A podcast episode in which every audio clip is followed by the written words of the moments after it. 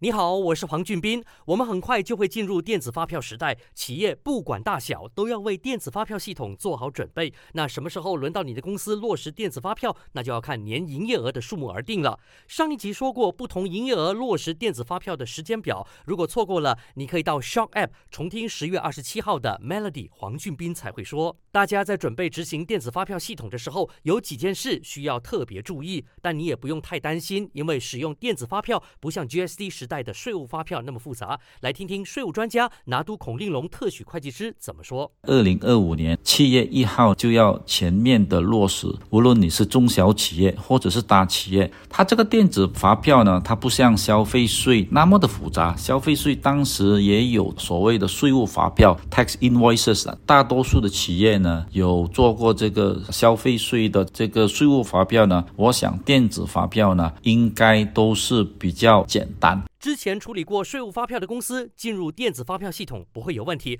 可是当时没有做过税务发票的小公司、小商贩应付得来吗？你应该还记得，GST 时代是有营业额门槛的，只要年营业额不超过五十万令吉，就不需要注册 GST，也不用发出税务发票。那电子发票又如何呢？没做过消费税的税务发票呢，他就要注意了，因为电子发票呢，它是没有一个售价啦，或者是销售额的这个的门槛，每一个公司呢都是要有这个电子发票。也就是说，从二零二五年七月一号开始，只要做生意有交易，那就一定要发出电子发票。这对微型商家，像是独资公司的个体户，会不会很麻烦呢？下一集跟你说一说，守住 Melody，黄俊斌才会说。